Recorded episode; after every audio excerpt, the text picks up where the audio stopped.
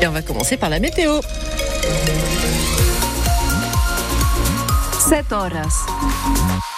À 7 heure, on regarde dehors, c'est gris. Enfin, pour l'instant, il fait nuit, mais ce sera gris aujourd'hui. Je vous en prie, commencez pas.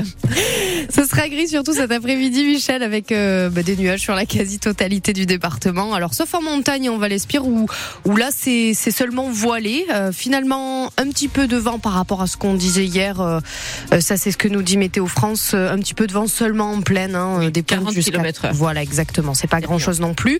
Les températures, 12 la minimale du côté des Fenouillèdes et en Conflans. Il fait plus chaud en montagne qu'en Fenouillèdes, 15 degrés cet après-midi. Et jusqu'à 17 la maximale du côté de Serré. Après la colère des agriculteurs, la colère des défenseurs de l'environnement. Ouais, avec cette petite phrase de Gabriel Attal prononcée vendredi soir qui ne passe pas. Je ne comprends pas celles et ceux qui opposent la défense de nos agriculteurs et la défense de l'environnement. Les écologistes vont debout car justement plusieurs mesures annoncées par le Premier ministre sont jugées dangereuses pour l'environnement. Par exemple, pour faire un recours contre un projet de stockage d'eau ou d'agrandissement de bâtiments d'élevage, le délai passe de 4 à 2 mois. Ou encore, euh, le ministre a annoncé une pause, le Premier ministre, une pause sur la cartographie des zones humides, cartographie qui permet de débloquer des aides de la PAC pour les préserver. Des décisions scandaleuses avec des répercussions locales, s'insurge Marc Maillet. Il est le président de l'association Fresne 66. La dérive ministérielle, on la connaît depuis longtemps. Nous, au niveau départemental, on va veiller à ce que les mesures concrètes n'aillent pas dans ce sens. Cette euh, euh, soi-disant pause sur les zones humides, c'est se tirer une balle dans le pied parce que les zones humides, ce sont les éponges de la terre, ce sont euh, les éponges qu'on devrait protéger pour justement éviter qu'on ait des sécheresses trop dures. Et, et le département des Pyrénées-Orientales est justement le premier concerné par ça. Et notre association Friends 66 verra tout particulièrement à ce que ces destructions de zones humides ne se fassent pas, que ce soit pour l'agriculture ou pour d'autres projets. On peut faire de l'agriculture en favorisant l'environnement et la biodiversité, répond aussi la CETA qui s'inquiète de ces mesures. Euh, la CETA, l'association pour la sauvegarde de l'environnement du TEC et des Alberts. Hier, les blocages se sont temporairement levés dans la région Occitanie. La 9, par exemple, a rouvert dans sa totalité entre l'Espagne et Montpellier. Le temps de la marche blanche hein, pas mieux pour euh, honorer la mémoire d'Alexandra et Camille Sonac, mortes sur le barrage en Ariège. Entre 3000 et 4000 personnes y ont participé, dont des agriculteurs des, Pyrénées-Orientales. Alors, les seuls points de blocage dans le département euh, hier euh, en fin d'après-midi, c'était donc la croisade, toujours, hein, la route d'Andorre, et le barrage filtrant à Villefranche de Conflans où les agriculteurs étaient encore là aux alentours de minuit. Demain, une montée en puissance annoncée. La FNSEA et les jeunes agriculteurs annoncent un siège de Paris à partir de 14h et pour une durée indéterminée. Ils vont se positionner sur les grands axes routiers au marché de Rungis. Le loup n'a fait qu'une bouchée de l'USAP. Mauvaise opération pour les Catalans. Défait 36 à 24 à Lyon hier.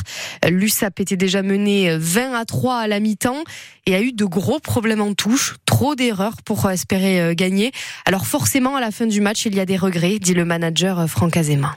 La touche a compté, mais c'est pas seulement ça, c'est des moments euh, clés, deux, trois touches qu'on ne trouve pas, qui font que on s'expose euh, à leur contre-attaque ils en profitent, ils arrivent à scorer là-dessus. C'est plus ces détails-là sur les moments clés, une ou deux fautes qui sont euh, stupides et, euh, et oui, évidemment quelques munitions sur, notre touche, oui, forcément ça, réduit la marge qui à la, fin. C'est dommage parce que je pense que ça méritait mieux que de repartir avec zéro point. Si on marque avant la mi-temps, peut-être qu'on n'est pas en train de faire le même constat. C'est juste à la mi-temps on passe à 20 à 3. C'est dur et c'est mérité pour à la fois pour Lyon qui a été efficace à 100% dans, dans ces, ces, ces moments Nous, on a laissé passer l'opportunité euh, de scorer. On a donné euh, des munitions assez faciles qu'on peut s'éviter. Et c'est là que c'est frustrant.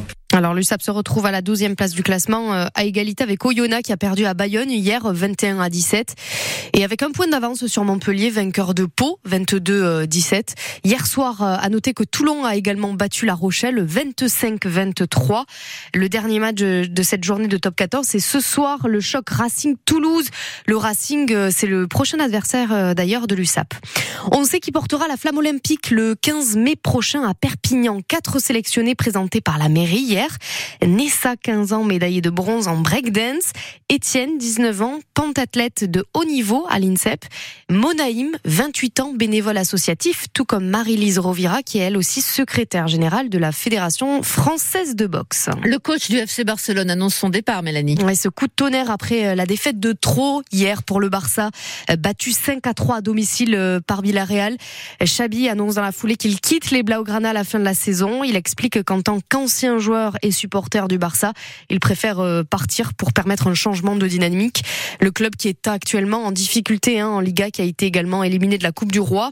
La Liga où la lutte continue pour Gérone, qui est désormais deuxième derrière le Real Madrid, qui se déplace sur le terrain du Celta Vigo à 14h. Et puis ce soir, on espère la victoire du Bagnolenc Ludovic Fabregas avec l'équipe de France de hand. Les Bleus jouent la finale de l'Euro, 17h45 face au Danemark, un vieil adversaire. C'est déjà la sixième fois qu'ils se retrouvent en finale d'une grande compétition.